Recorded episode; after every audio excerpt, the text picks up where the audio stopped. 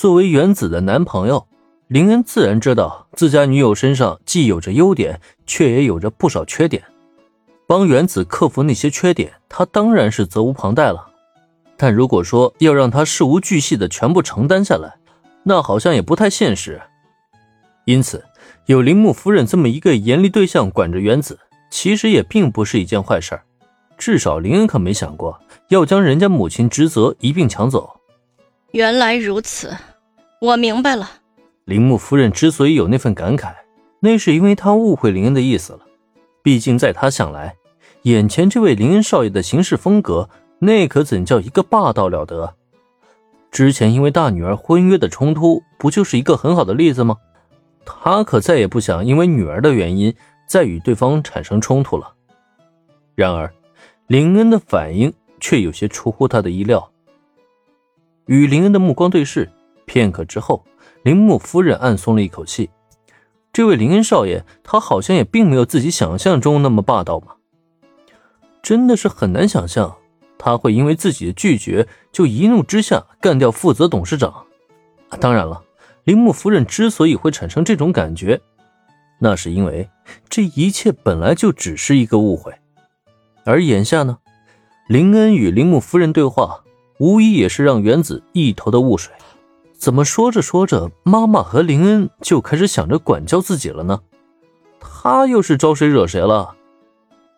林恩与铃木夫人之间对话，仅仅只是一个开胃菜而已。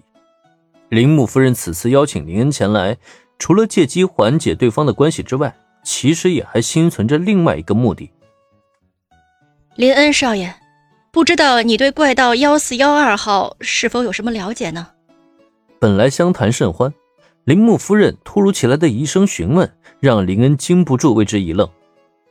怪盗幺四幺二号，铃木夫人，你说的是怪盗基德吗？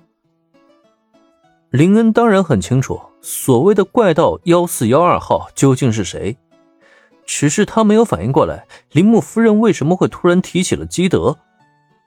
不过，就在他下意识回应之后，对面的铃木夫人却顿时眼睛一亮，果然。林恩少爷，你知道这个家伙？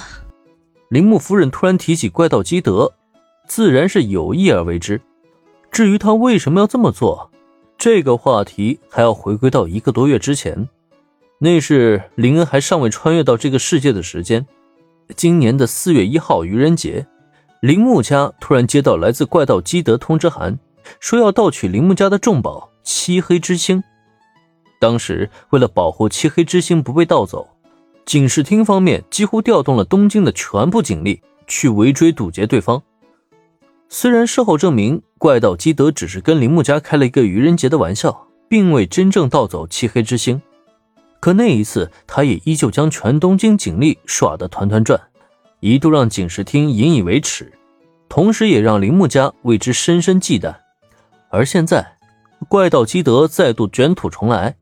这一次，他将亲自取走铃木家的漆黑之星，并且正式发出了通知函。至于时间和地点，就在三天之后，也就是下个星期二的晚上，在横滨返回东京的沙利贝斯游轮之上。从铃木夫人口中，怪盗基德与铃木家的冲突被娓娓道来，了解了事情的始末因由，林恩心中不由得感慨：这剧情的转变啊，实在是太大了。就连心机 CP 最经典的初次相遇，竟然都大变了一个模样，可不是吗？一个多月之前，死神小学生可还是高中生侦探工藤新一呢。虽然当时工藤新一的确应邀前往守护漆黑之星，只可惜结局跟原剧情一模一样，被怪盗基德戏耍了一通，然后被人家成功逃跑了。当然了，这并不是重点，重点在于。铃木夫人跟他说了这么多，究竟想表达什么呀？呃，所以铃木夫人，你需要我帮你做些什么？如果可以的话，林恩少爷，我希望能够借助你的力量守护我铃木家的漆黑之星。当然，如果最好的情况，呃，是能够抓住怪盗基德。